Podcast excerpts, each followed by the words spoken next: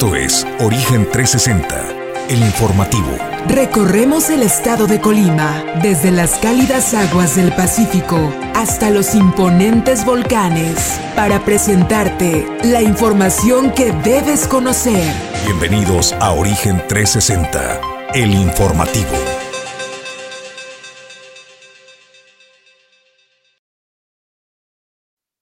¿Qué tal? Muy buenos días, bienvenidos a Origen 360, como cada mañana le doy la más cordial de las bienvenidas y bueno, pues nosotros le vamos a presentar toda la información, los datos y la estadística más importante que ha acontecido en las últimas horas en la entidad y también información eh, pues que ha levantado pues, diversas opiniones, aunque usted no lo crea a nivel nacional y de todos los ámbitos políticos. Bueno, pues vamos a entrar a los temas. El día de hoy vamos a hablar que pues Coca-Cola y, el, DIF estatal pues firman un convenio de colaboración para eh, echarle su manita de gato a los sedecos en el estado de Colima. Le vamos a platicar de qué va esta intervención, esta firma de colaboración, cuál es el objetivo que se persigue con estos sedecos, la rehabilitación, el seguir brindando atención a las familias en las colonias populares en el estado de Colima. Y bueno, pues también eh, le comento, eh, pues están convocando a una marcha a favor de la discapacidad, de las personas con discapacidad y estará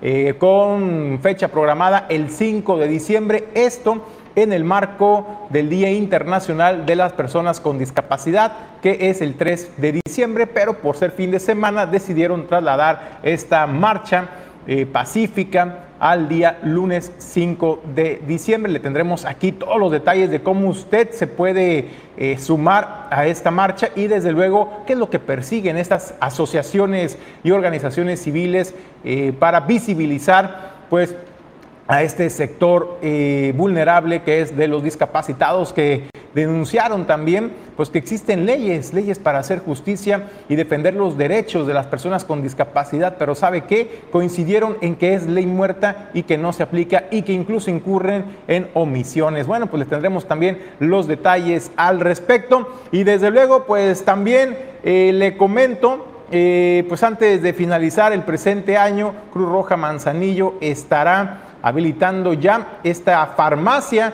para ofrecer eh, medicamento a bajo costo o a costos preferenciales a la población. De esta manera se ayuda a la economía de las familias, pero también es un mecanismo de recaudar fondos para la institución en el puerto de Manzanillo. Y desde luego, pues bueno, eh, si está usted cansado de las malas caras, de los malos tratos que le brinda el personal de salud del Instituto Mexicano del Seguro Social o del ISTE, bueno, pues buenas noticias porque por ley, por reglamento, ya en nuestra constitución, bueno, pues ya hay un apartado así, marcadito, donde les prohíbe hacerle malas caras cuando vayan a usted a algún eh, servicio médico y bueno, pues esto es también lo que le vamos a platicar. Ahora pues ya están obligados pues a sonreír a las personas en el Instituto Mexicano del Seguro Social y en el ISTE.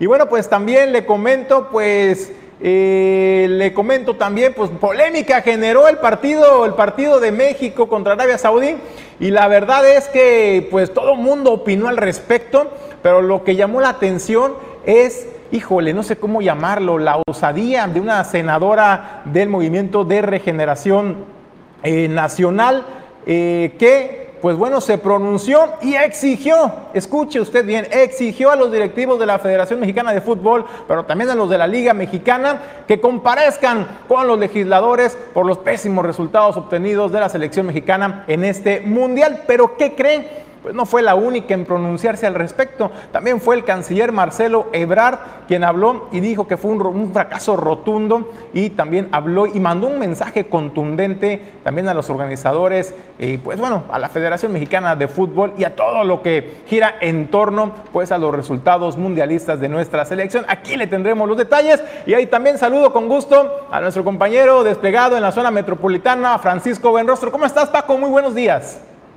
Muy buenos días, Julio, Julio, y pues desde luego nuestro auditorio de Origen 360. Oye, yo, creo que por primera vez estoy de acuerdo con una diputada de Morena, oye, eh, pues mínimo que les pongan, eh, los acusen de traición a la patria, toda esta bola de ineptos que están al frente de la Federación Mexicana de Fútbol, y, no sé si tú estés de acuerdo, pero yo creo que el peor pecado de la selección no fue mantener a este inútil del Tata Martino, no es tener directivos que no sirven más que para eh, hacer más billetes para, para sus eh, equipos, para sus directivas, etcétera. Yo creo que el peor pecado fue eh, ilusionarnos. O sea, yo hubiera esperado que Arabia nos pusiera un baile y todo, y, y, hubiéramos regresado tranquilamente a casa igual, pero nos ilusionaron, y eso es lo que no se vale, porque una, pues nos hicieron soñar, y dos, pues nos demostraron que sí podían, nada más estaban haciendo tarugos los primeros dos partidos, entonces, vaya, vaya día ayer eh, que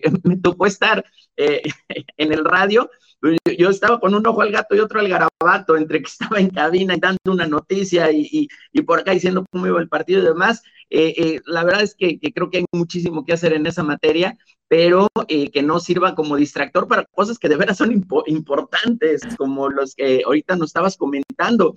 Por ejemplo, deja que te comente que el día de ayer tomaron el Congreso del Estado aquí eh, en, Colima eh, un grupo de educadores que de hecho son eh, de estas estancias infantiles que ya tenían por ahí un convenio firmado, que ya estaban recibiendo recursos, se los dejaron de dar, hay que decirlo desde la legislatura anterior, desde la administración anterior, pero pues ahora estaban exigiendo que, que se les volviera a meter ahí en la nómina y resulta que tomaron el Congreso del Estado en una fecha importante porque justamente el día de ayer se analizó y finalmente, después de que les dejaron entrar, de una forma muy chistosa, ya les platicaremos ahorita, pero resulta que bloquean las entradas, los manifestantes, digo, estos educadores, eh, para que no entraran y no sesionaran los diputados. Eh, en otras circunstancias, a lo mejor se hubieran ido a, a, sesionar a otro lugar, pero resulta que se fueron escabullendo por las vallas que pusieron y, poco a poco fueron ingresando todos los, legisladores y, lo, que, eh, lo que sí no viene en la nota, y déjalo comento, es que los que se manifestaron, uno de los principales reclamos, aparte de que querían dinero, era que no los, eh, eh, que no habían respetado su derecho a huelga porque se habían estado colando por, por esta, estas vallas que pusieron para evitar que, los diputados y las diputadas ingresaran al recinto legislativo. Finalmente, eh, como te digo, continuó la, eh, se pudo llevar a cabo la sesión ordinaria y se aprobó el presupuesto de egresos para el 2023 aquí en el estado de Colima por un monto de 20 mil 555 millones 300 mil pesos, que más adelante les diremos cómo eh, se estarán distribuyendo. También, entre otras eh, noticias de las que estaremos platicando el día de hoy, el Ayuntamiento de Colima y Coparmex crearán el Centro de Integración Ciudadana, que de hecho empieza a operar a partir del día de hoy. Les estaremos diciendo en qué consiste. Y eh, también vamos a hablarles de un foro que se llevó a cabo por parte del Instituto Polimense de las Mujeres y la Universidad de Colima, un foro denominado eh, sobre violencia en contra de las mujeres periodistas, bien interesante, estuvieron compañeras eh, de nosotros, que son grandes, grandes periodistas de, de verdad, como Berta Reynoso, como eh, Alejandra Arechiga, Arcelia Pérez, Magaña, Rosario Gutiérrez. Le estaremos platicando qué fue lo que comentaron en este foro, entre otras muchas cosas esta mañana, Julio. Pues muchas gracias, Francisco. En unos minutos regresamos contigo a la zona metropolitana en el estado de Colima. Bueno, vamos, nosotros le comentaba, vamos a entrar en el tema editorial del día de hoy. Le tenemos preparado un tema bastante polémico que la verdad encendió las alarmas en una de las instituciones académicas pues, más importantes, o la más importante, me atrevo a decirlo, en el estado de Colima, que es la Universidad de Colima. Y de esto le estaremos hablando en el tema editorial, de qué derivó esta emergencia, esta situación, donde incluso pues, ya hubo denuncias ante la Fiscalía General del Estado, ya están interviniendo las autoridades en, en la investigación por una amenaza, en un atentado que eh, había eh, circulado en redes sociales. Aquí le tenemos la información. Nosotros lo invitamos a que se quede con nosotros en este recorrido informativo. Origen 360 es presentado por Grupo Jacesa, Glipsa Puerto Seco de Manzanillo, Goodward Group International Logistics Services, Cima Group, Torre Puerto Manzanillo, Restaurante El Marinero del Hotel Marbella, Puerto Café, Clínica Dental Local. Bueno, pues le comentaba en el tema editorial el día de hoy, alerta, alerta en la Universidad de Colima por presunta amenaza de un atentado, eh, pues que había, eh, que había anunciado, o al menos así se interpretó en una primera instancia, por parte de los estudiantes, de los compañeros de uno de los estudiantes de primer semestre del bachillerato 33. Y bueno, pues es que esto encendió las alertas rápidamente en la Universidad de Colima y activaron el protocolo, los protocolos de seguridad para el estudiantado. Bueno, pues la Universidad de Colima, eh, cabe mencionar que la presunta amenaza de un tiroteo en el bachillerato 33 de la Universidad de Colima por parte de un estudiante de primer semestre de este bachillerato número 33, y es que, bueno, pues la institución educativa presentó una denuncia de hechos ante la Fiscalía General del Estado y se desplegó un operativo frente a las instalaciones escolares a las que se impidió el acceso al supuesto implicado mientras, mientras se esclarece la situación y se determinan las correspondientes. ¿Qué es lo que dice este comunicado que se lo vamos a, leer eh, íntegramente? para que usted tenga conocimiento de qué es lo que habla y señala la Universidad de Colima al respecto. Bueno, pues señala que sobre la presunta amenaza que circuló en redes sociales de que al parecer ocurriría un acto violento en el bachillerato 33 planeado por un estudiante, informamos que, uno, desde el día de ayer, martes 29 de noviembre, se dio por parte eh, formalmente a la, a la Fiscalía General del Estado, presentándose la denuncia de hechos correspondiente para que se investigara el hecho.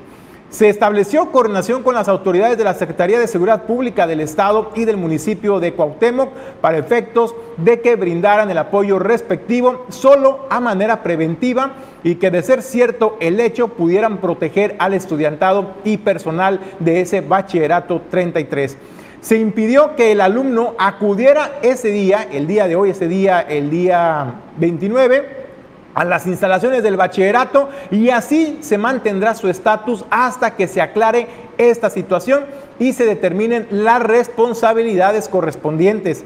El estudiante culminará este semestre a través de mediación tecnológica sin tener acceso físicamente al bachillerato ni a ninguno de nuestros campus universitarios hasta en tanto se aclare la situación y se determine su continuidad académica y permanencia en la institución por parte de las autoridades competentes. No escatimaremos esfuerzos y recursos para aclarar a la, brevedad esta situación y en su caso, desde la Universidad de Colima, emitir un castigo ejemplar a la persona involucrada si la información recibida resulta ser falsa o tratarse de una broma. A las autoridades estatales y municipales de quienes hemos recibido un excelente apoyo y coordinación, les pedimos hacer todo lo que esté a su alcance por investigar, resolver y en su caso sancionar a quien o quienes resulten responsables. Este fue el comunicado que emitió el día de ayer 30 la Universidad de Colima. Bueno, pues, ¿qué ha pasado en, los, en las horas recientes después de este comunicado y después de que se diera toda esta situación, esta movilización de las corporaciones de seguridad pública para resguardar el bachillerato 33 ubicado en el municipio de Cuauhtémoc y tras la, denuncia de hechos de la propia eh, Casa de Estudios de la Universidad de Colima, ante la Fiscalía General del Estado. Bueno, pues también eh, cabe mencionar que trascendió una publicación en redes sociales de este estudiante que por obvias razones omitimos el nombre, pero eh, señalaba y dice lo siguiente, yo soy el chico que amenazó y todo empezó con un no vayan a la escuela mañana. Esto se debe a que el día siguiente, explica, explica en su posicionamiento, teníamos examen y yo me encuentro enfermo. En el grupo de compañeros compartieron esa foto haciendo burla que yo les iba a hacer algo, lo cual le seguí la corriente, ya que estábamos jugando y así era.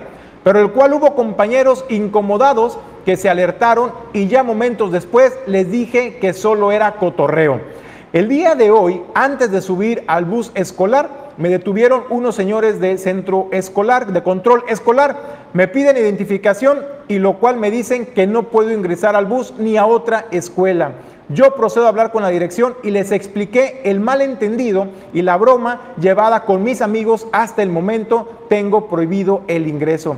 También eh, refiere que los señalamientos de la psicóloga y los problemas que dicen que tiene problemas mentales, dice, son completamente falsos.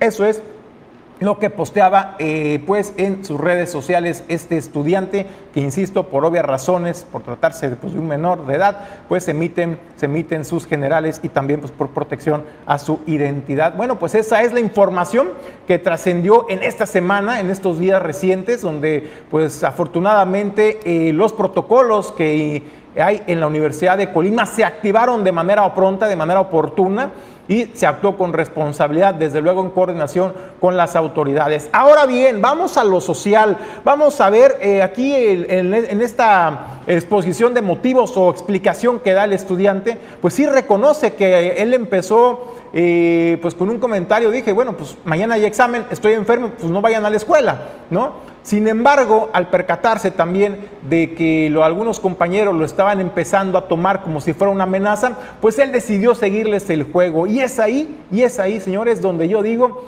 ¿en qué mundo estamos viviendo, caramba? ¿En qué mundo estamos viviendo, caramba? Falta conciencia. Estamos viviendo una situación de inseguridad bastante delicada en el estado de Colima como para también a través de comentarios o actitudes irresponsables hacer ver situaciones que a lo mejor no son reales, como en este caso, y no por quedar bien con los compañeritos, con los amigos de la escuela, por hacerse el valiente o por llamar la atención, hacer este tipo de eh, insinuaciones incluso y dejar que la gente piense que pudiera, eh, que esta situación o que estas declaraciones pudieran deberse efectivamente a un atentado en el bachillerato. Me parece que en el estado de Colima, no, y en el país en general, no estamos para hacer estas actitudes irresponsables.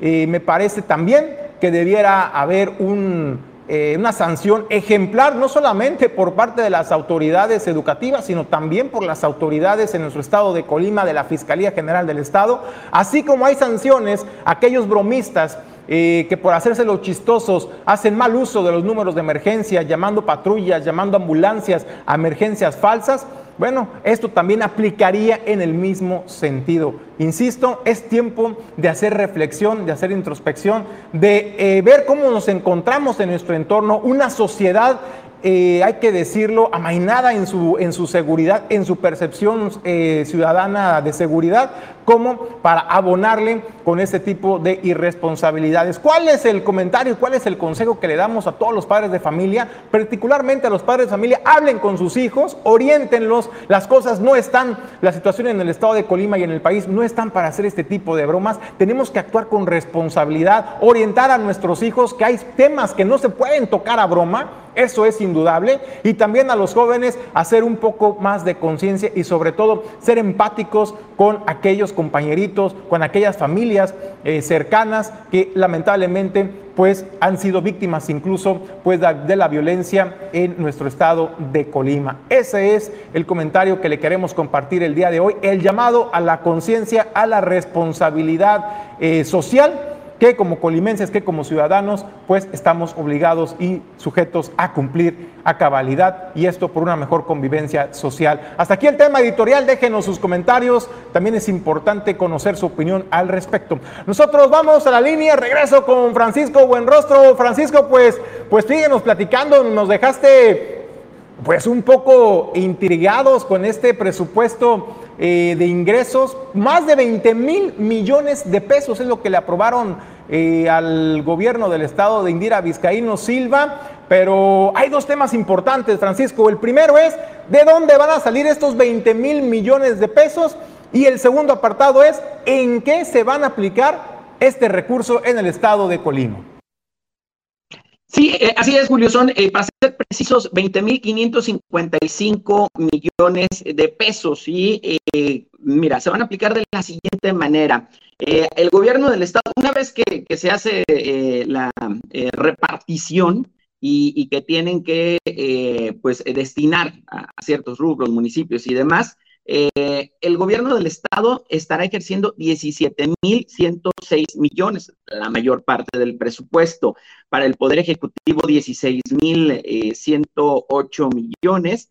Eh, para el legislativo 120 millones, el judicial 251 millones, mientras que los órganos autónomos del Estado ejercerán 627 millones. Eh, de pesos y las entidades paraestatales y fideicomisos no empresariales estarán ejerciendo 3.205 millones de pesos. Aquí, eh, importante destacar que en lo referente a los municipios, el decreto especifica que el proyecto de presupuestos de egresos de la federación se prevén mayores recursos económicos para los 10 municipios de la entidad eh, y eh, en conjunto estarán recibiendo cerca de 600 millones de pesos adicionales a lo estimado, es decir, un 22% adicional en términos eh, porcentuales en, relación al presupuesto de este año. Ciertamente que los recursos nunca van a ajustar, digo, eso lo vemos en la economía familiar, se ve en cualquier nación, se ve en cualquier lugar, nunca van a ajustar.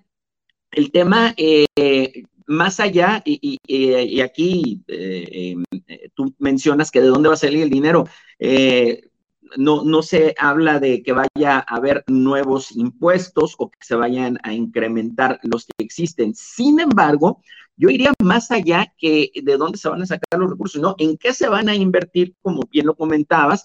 Porque aquí la, la preocupación es que de pronto algunos eh, organismos quedan eh, pues eh, sin poder ejercer o llevar a cabo sus labores por falta de recursos. Un ejemplo bien sencillo, el, el, Poder Judicial, que incluso se vio con problemas para pagar nómina el año pasado. Eh, otro, otro buen ejemplo es el Instituto Electoral del Estado, las OPLES, que en lo que las desaparecen o no, pues necesitan recursos y no solamente en el periodo electoral, cuando, cuando es año de elecciones, como por ejemplo la reforma electoral quiere, quiere quitar porque eh, las OPLES pues llevan a cabo otro tipo de, de, funciones cuando no están organizando una elección como tal. Y bueno, no se diga en el caso del INE, que eh, tienen que llevar a cabo todo el tema de eh, las credenciales eh, para votar, que en este momento, por lo menos en este momento en nuestro país, es la única identificación oficial que, que, realmente es tomada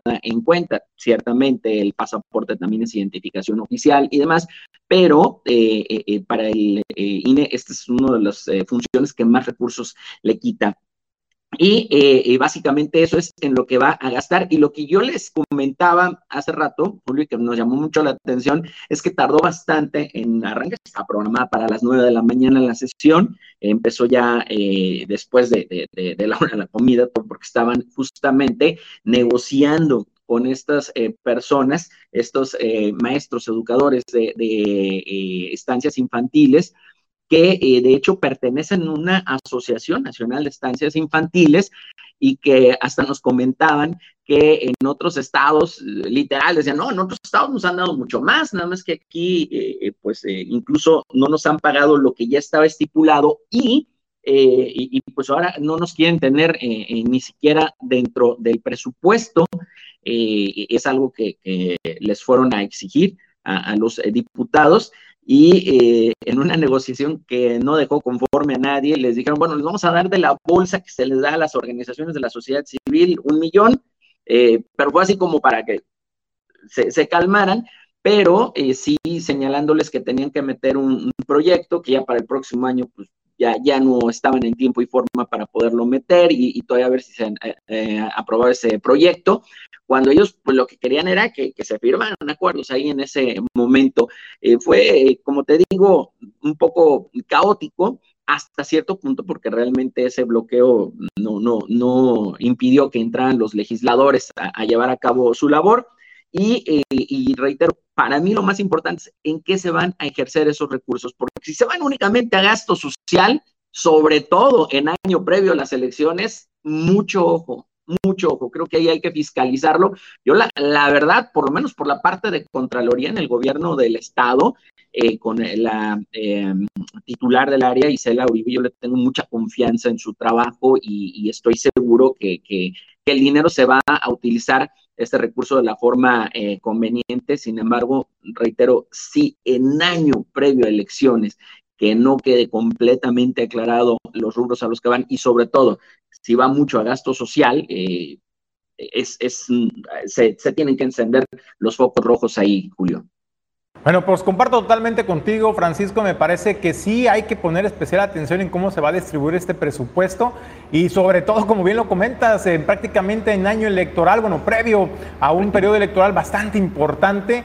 Eh, que se han destinado a programas sociales. Hay que decirlo, es la naturaleza, es la naturaleza de estos gobiernos de Morena, ¿no? Apostarle a los programas eh, sociales para apoyar a las familias de grupos vulnerables, pero por el momento que vamos a estar cruzando en los próximos, por ejemplo, el próximo 2023 para las elecciones del 2024, hay que poner mucha atención en qué y cómo y cómo se van a aplicar estos recursos, sobre todo en aras de la legalidad, la transparencia y desde luego hay que decirlo, pues el tan famoso eslogan de combate a la corrupción. Pues muchas gracias, Francisco por el comentario. No, al contrario, gracias a ti, mi estimado Julio, y, por ahí les dejamos esta nota que más adelante estarán presentando y desde luego seguimos aquí al pendiente.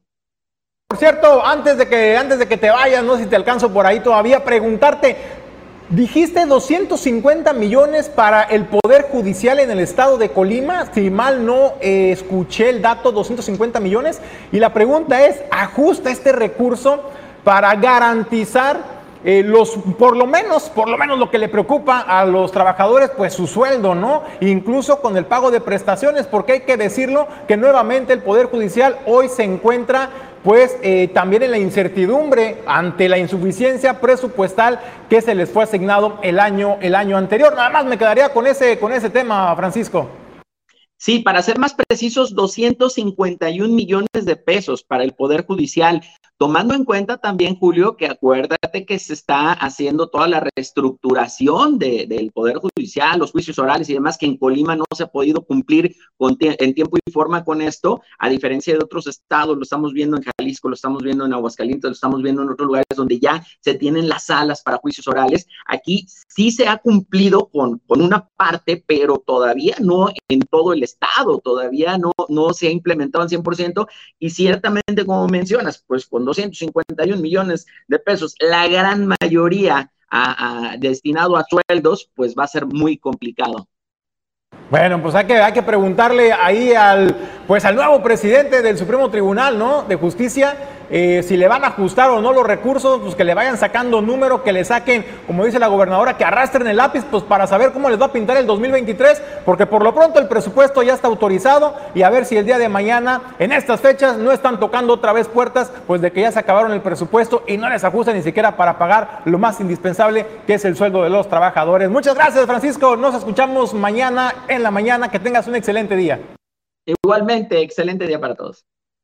Bueno, pues ahí están algunos de los temas, ¿no? Y así muchos sectores se van a estar eh, pronunciando sobre el presupuesto eh, de ingresos y también el de egresos. Eh, pues, por ejemplo, en este caso en particular, usted lo sabe, aquí le hemos dado la, la información, las entrevistas con el entonces presidente eh, del tribunal donde decía, bueno, es que los recursos no ajustan y hoy estábamos, estamos en incertidumbre de si nos van a pagar o no el, salario, el sueldo de esta quincena, cómo vamos a llegar a fin de año, porque los recursos que se nos etiquetó pues fueron insuficientes. Y no ha sido el único sector, este, el del Poder Judicial, así como este, hay otros también que eh, señalan pues insuficiencia en la asignación de recursos y que hoy, en vísperas de cerrar el año, pues empiezan a enfrentar estas dificultades. Vamos a preguntar con los sectores qué piensan también ellos pues de este presupuesto autorizado ya por el Congreso del Estado. También hay que decirlo, ¿eh? algo muy importante pues es la responsabilidad del gobierno de Indira Vizcaíno Silva,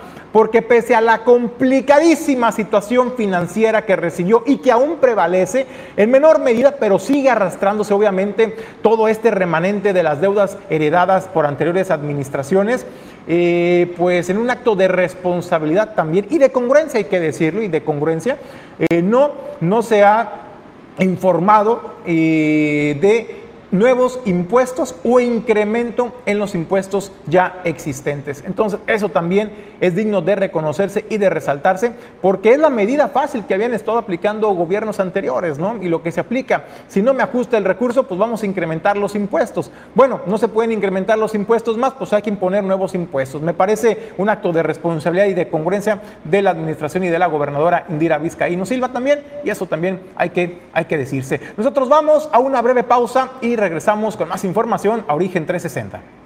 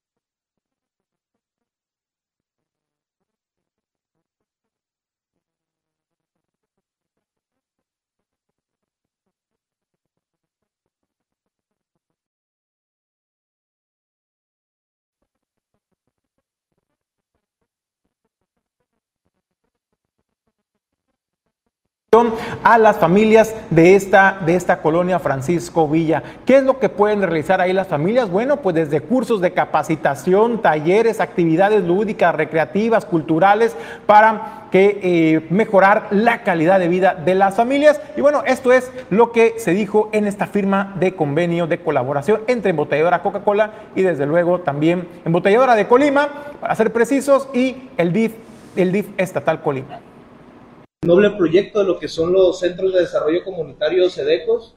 Yo creo que más de uno de los colimenses, más de uno de nosotros hemos visto estos espacios este, distribuidos principalmente en la zona conurbada de, de nuestro estado. Espacios que por varias circunstancias eh, habían sido abandonados. DIF estatal cuenta con 26 espacios de, de este tipo, SEDECOS. En este año ya hemos logrado reaperturar con con ayuda de otras instituciones de, gobierno, secretarías, también con la propia Universidad de Colima, este, dos espacios, este, y, agradecidos porque pues, la embotelladora eh, de Colima, ustedes adoptaron, adoptaron uno de estos espacios y seguros estamos de, que van a cumplir a cabalidad con, con lo que es el objetivo de este espacio. Lo que dice su nombre, un centro de desarrollo comunitario que busca este, generar eso, desarrollo en, en, la comunidad y en todas sus, en todas sus vertientes, tanto personal como intrapersonal, ¿no? Este, como, como persona misma, así como relacionarse con los demás o crear opciones, eh, por supuesto, de trabajo y de desarrollo sano, tanto para nuestros adolescentes como para nuestros este, adultos, este, también adultos mayores, y agradecido, convencido de que va a ser un excelente paso para, para este espacio y con las puertas abiertas en su momento para sumarnos con, con más de esto. Muchísimas gracias. Sí, bueno, eh, informarles pues, tenemos, estamos muy contentos porque por fin, bueno, no por fin, pero estamos logrando firmar un convenio para poder, a través de Embotelladora de Colima, adoptar, yo diría adoptar un SEDECO. Eh, ¿Y eso por qué? Porque pensamos como empresarios que nuestra responsabilidad no solo consta en generar empleos, sino de generar eh, movilidad social y dentro de nuestra filosofía de empresa viene precisamente ahí como una parte de nuestra misión es desarrollar las comunidades donde operamos. Entonces, bueno, pues estamos muy contentos de poder lograr esta, esta alianza junto con el DIF y a poder adoptar uno de estos centros de desarrollo comunitarios porque precisamente es lo que buscamos, generar beneficio para las comunidades donde nosotros estamos operando. Entonces aquí cuando platicábamos y veíamos pues los espacios ahí están, la gente ahí vive, creo que podemos hacer muchas cosas en conjunto porque, bueno, la gente está necesitada y hay muchas formas de ayudarles. Y una de ellas es, bueno, los cursos que tenemos aquí. Nosotros internamente en la empresa, les comento, tenemos ese tipo como si fuera un SEDECO, nosotros le llamamos acá en centro social, donde tenemos cursos de aeróbics, tenemos cursos de, Zumba, tenemos eh, una cosa que le decimos la aldea para niños, donde regularizamos a niños para la escuela, tenemos entrenadores deportivos para acondicionamiento físico. Digo, pues todo eso ya lo sabemos hacer. Hay que llevarlo para allá, más algunas cuestiones que van a ser específicamente de la comunidad. Así que de verdad, nosotros también estamos muy agradecidos que nos tengan la confianza, eh, cuenten que sabremos operarlo bien. Bueno, la verdad es que estos centros de desarrollo comunitario eh, son muy significativos para elevar la calidad de vida de las familias en las colonias.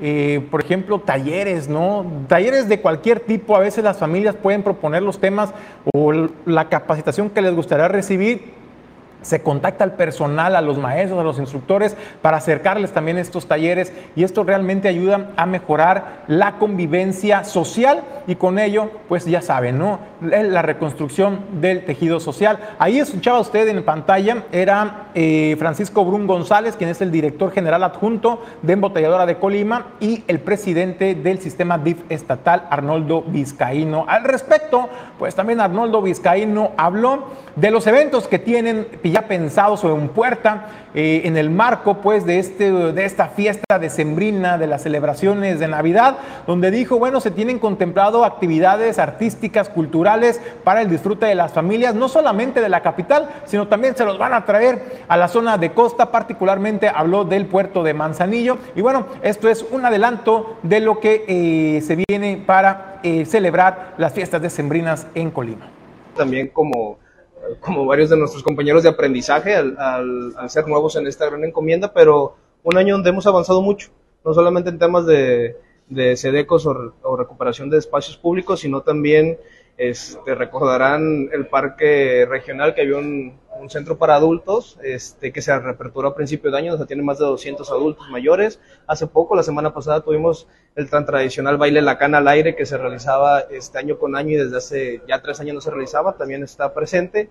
Y pues por supuesto todos los programas alimentarios que la gente ya conoce, el más emblemático creo que todos los, y está en todos los municipios, que es Desayunos Escolares, el cual este, atiende a más de 40 mil niñas y niños de, de, este, educación primaria y, preescolar. Entonces, eh, es un trabajo arduo, viene en temporadas muy, muy bonitas, decembrinas, este, de, de gran alegría para, para nuestros niños. Nosotros personalmente estaremos dando a conocer los, los eventos que tendremos desde Posadas y en Reyes, este, en época de Reyes también el recorrido que haremos este, por alguno de los municipios con actividades para, para los pequeñinos. ¿no? Todas las caravanas de los municipios este, será principalmente aquí en el municipio de Colima y en, en la costa, en, en Manzanillo. Este, estaremos próximamente pasando las fechas. Pensamos tener eventos antes de Navidad y posterior en, en Día de Reyes. Este, entonces, invitarlos eh, a, que participen, a que atiendan a, a, al llamado y a divertirse un rato, que son eventos de, compartir en familia, y buscando llevar un poco de alegría a, todas las familias colimenses. Bueno, pues ahí está lo que dice Arnoldo Vizcaíno, presidente del sistema DIF estatal.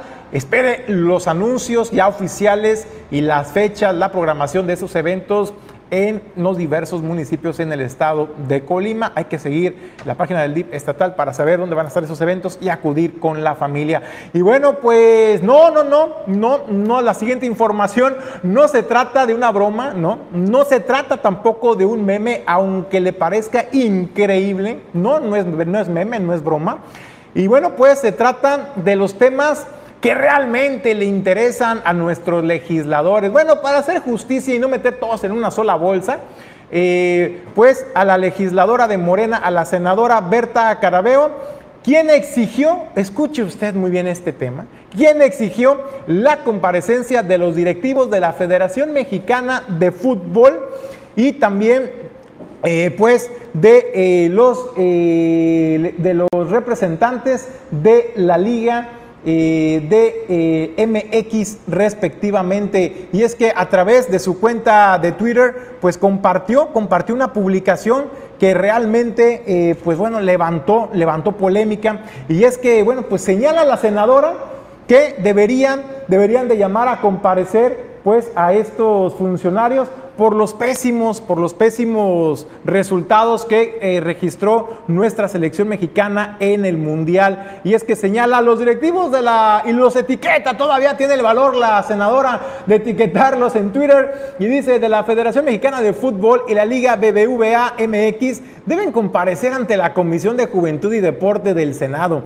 La denunciada corrupción y el conflicto de interés televisivo se adueñaron del fútbol y hoy todos sufrimos las consecuencias y exige, exige con vehemencia y con firmeza que deben rendir cuentas. Así, así es lo que dice y agrega también, que lo sepan bien, las elecciones del pueblo, no de los señores del dinero. Es lo que publica Berta Carabeo, la senadora por Morena. Y yo me pregunto, ¿es en serio?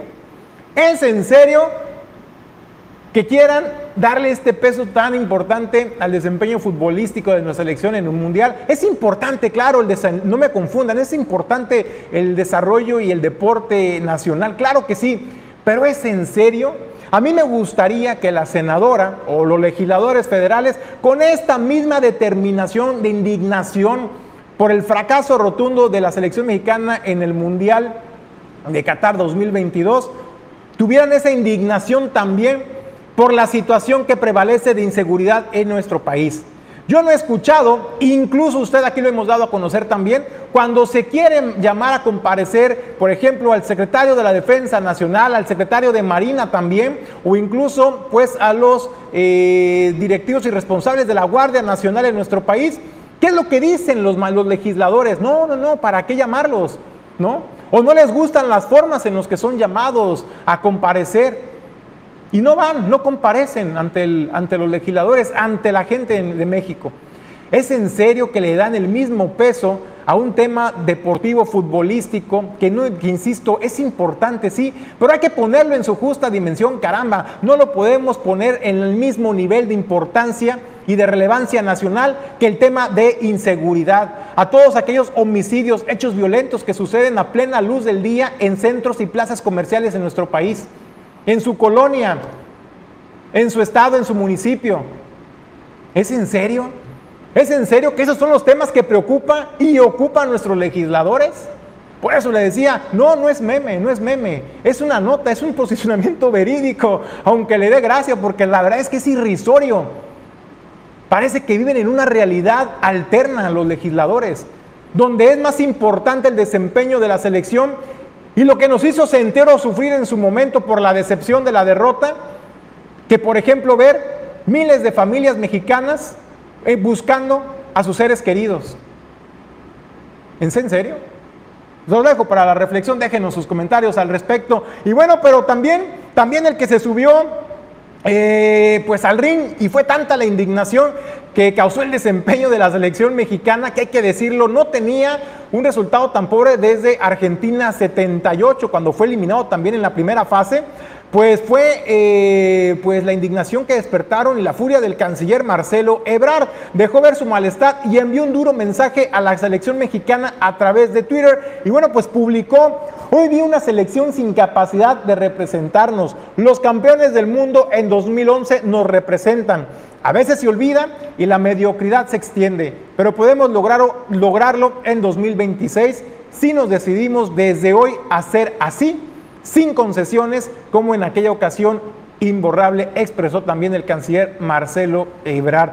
Y bueno, pues la verdad es que eh, pues cuando ganan sí nos representan, cuando pierden no nos representan, pues también me parece pues un poco injusto, ¿no? A final de cuentas, pues era la selección que nos representó y nos guste o no, esos son los resultados y no solamente cuando jueguen bien, cuando jueguen bonito, pues hay que sentirnos orgullosos. No, hay que sentirnos orgullosos también, incluso cuando los resultados no se nos dan y eso pues sin apasionamientos, la verdad, ¿no? Entonces ahí déjenos sus comentarios, desde luego yo comparto, ¿no? Yo comparto, incluso lo comentábamos con Francisco Buenrostro, la verdad es que eh, pues la decepción ya se veía venir desde hace muchísimo tiempo atrás con la designación del Tata Martino al frente de la selección.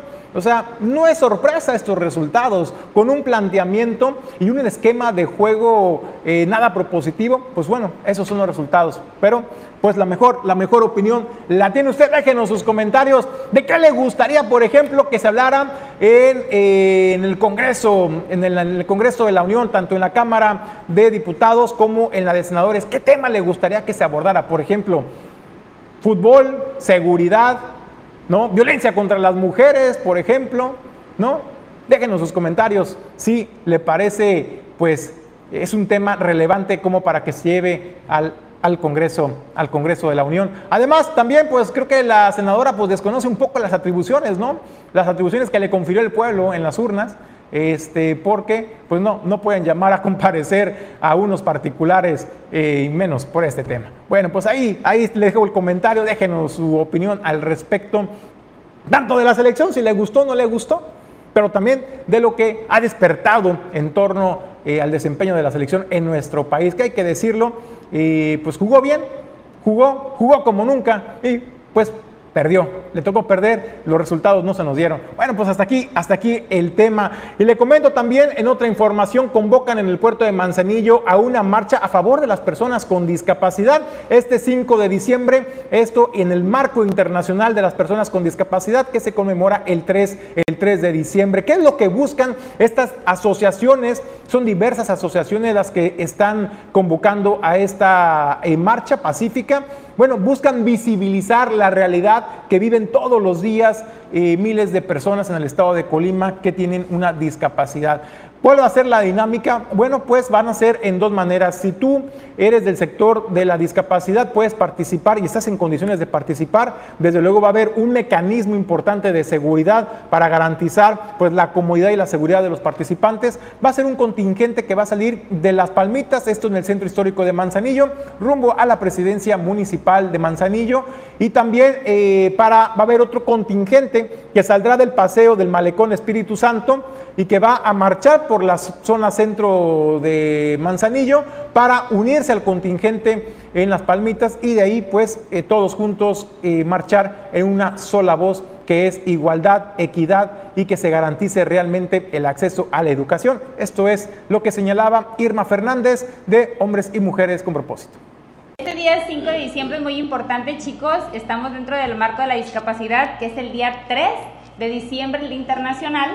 Pero pues queremos hacerlo en un lunes 5 de, de, diciembre porque ahora sí que pues queremos hacerlo a alguien, que nos escuchen.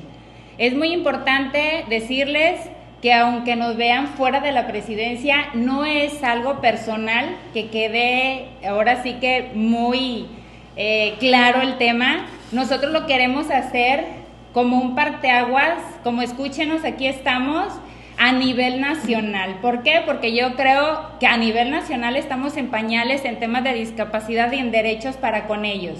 Y pues, ¿quién más que ellas que han sido, quien han estado picando piedra aquí en nuestro municipio y que ha sido difícil y, sigue siendo difícil, porque es verdad que nos falta muchísimo ser una sociedad totalmente inclusiva. Bueno, pues eh, también ahí habló la señora Rosario García, quien es la presidenta de la Asociación de eh, Apoyo a, Personas Sordas en el puerto de Manzanillo. Y sabe qué, ella decía que hay leyes que dicen defender los derechos de las personas con discapacidad, que en materia legislativa pues se tiene un marco regulatorio y normativo bastante amplio y detallado. Pero ¿sabe cuál es el problema? Que es ley muerta, porque incluso no han sido capaces de garantizar, por ejemplo, y es una de las exigencias que van a hacer también para visibilizarlo, el acceso a la educación, algo tan básico, algo tan básico, ellos no tienen acceso a la educación, no se les garantiza el acceso a la educación. Es un peregrinar tremendo el que tienen que hacer las personas con discapacidad para lograr continuar con sus estudios, no solamente básicos, de nivel e incluso profesional, que hay quienes sí han egresado de diversas carreras en el estado de Colima, pero lo han hecho por sus propios medios, con recursos propios, porque el sistema que actualmente impera en nuestro país no les garantiza el acceso a la educación. Y sabe que otro tema también importante, el acceso a una fuente digna de trabajo, porque muchas veces en los centros laborales, en las empresas, pues los dejan de lado, los sesgan o cuando se dan cuenta que la persona tiene alguna discapacidad, simplemente no lo contratan. ¿Qué es lo que dicen? Bueno, hay leyes que permiten que las empresas contraten a este personal, sin embargo, tampoco se aplica y no hay autoridad que se encargue de esta observación y es parte de lo que van a exigir también en esta marcha. Eh, la ley sobre, general sobre los derechos de la discapacidad, la ley estatal de la discapacidad en el Estado, las convenciones, los derechos humanos, todo habla sobre sus derechos, pero todos han violado los derechos de la discapacidad en general. Y uno de los puntos que nosotros defendemos prioritariamente es de la comunidad sorda, porque a pesar de que están completos, que no les falta ningún miembro del cuerpo, eh, están completamente indefensos dentro de la sociedad si no escuchan y si no dicen lo que sienten o no escuchan lo que se debe de decir en beneficio de ellos. Entonces los invitamos, muchas gracias por haber asistido y que ustedes sean la voz de todas las asociaciones que estamos aquí, de las cuatro asociaciones, para que la gente vea que no es una capricho, no es una casualidad, ni es una ocurrencia lo que nosotros vamos a hacer. Es una parte de darles un lugar dentro de la sociedad, que sepan que están ahí que son personas todas con derechos. Bueno, pues ahí está, ahí está la información. Les recuerdo, es el 5 de diciembre. Eh, va a ser dos contingentes. El primero, el de las personas con discapacidad. La cita es a las 8 de la mañana y eh, la cita para las personas que quieran de la sociedad civil eh, que se quieran sumar la cita es a las 7 de la mañana en el malecón del Paseo del Espíritu Santo para poder realizar esta marcha pacífica y respetuosa a las autoridades para visibilizar la, la, situación y la realidad de este, de este sector de la población. Vamos nosotros a otros temas. Bueno, pues hablábamos hace un momento con Francisco Buenrostro sobre cómo se iban a aplicar los recursos, a dónde se iban a destinar, cómo hay de pronto eh, organismos o instituciones que eh, pues piden la suficiencia presupuestal para garantizar su operación, ¿no? Caso concreto, el Poder Judicial, el Instituto Nacional Electoral, por mencionar algunos, el Instituto Electoral del Estado, disculpe usted, por mencionar algunos, pero ¿sabe qué? También hay otras organizaciones eh, que se han manifestado en el Congreso del Estado porque los han dejado de lado en el presupuesto, en la asignación de recursos. Y bueno, la información con Francisco Buenrostro. Integrantes de la Asociación Nacional de Estancias Infantiles tomaron las instalaciones del Congreso de Colima para exigir que les paguen el adeudo que tienen con ellos y que se les integre al presupuesto. Nosotros teníamos una partida aquí desde el 2019 y nos quitaron en el 2021 no ejercieron ese recurso y, este eh, y el 2022 ya nos quitaron de la partida. Y ahora revisamos el presupuesto del 2023 tampoco no viene siendo que nosotros metimos nuestras gestiones en tiempo y forma eh, los metimos el 18 de octubre en el cual ellos metieron el anteproyecto como el 8 de noviembre en el cual ellos podrían haber hecho esto porque ese recurso es para las niñas y los niños al respecto, la presidenta de la Asociación Educar para Volar, Sonia Jiménez Aguilar, afirmó que a diferencia de otras entidades en Colima, no han encontrado soluciones a sus demandas. Necesitamos que firmemos acuerdos aquí este, que nos van a hacer eh, este, lo que se debe del 2021, hacer una reasignación del 2022 y que nos asignen para el 2023. En realidad no hay mucho recurso este, lo que no tenemos etiquetado. A comparación de Michoacán, que allá les reasignaron 350 millones, allá este, hicieron también ahí eh, la toma pero bueno, ahí ya les atendieron y ya están haciendo sus meses de trabajo para ver de qué manera les van a hacer este, eh, este, pagar pues ese recurso que se debe, porque allá son muchas estancias trabajando, son casi de 240 estancias trabajando en Michoacán. ¿Aquí de cuántas estancias? Aquí, aquí en el estado nomás están ya ahorita como 30 estancias trabajando porque ya no, no hay recursos para seguir funcionando. De 149 que había en el estado, se atendían más de 3.600 niños. Eh, cual, o sea, se atendían más niños que el IN, que el ISTE, este, en todo el estado.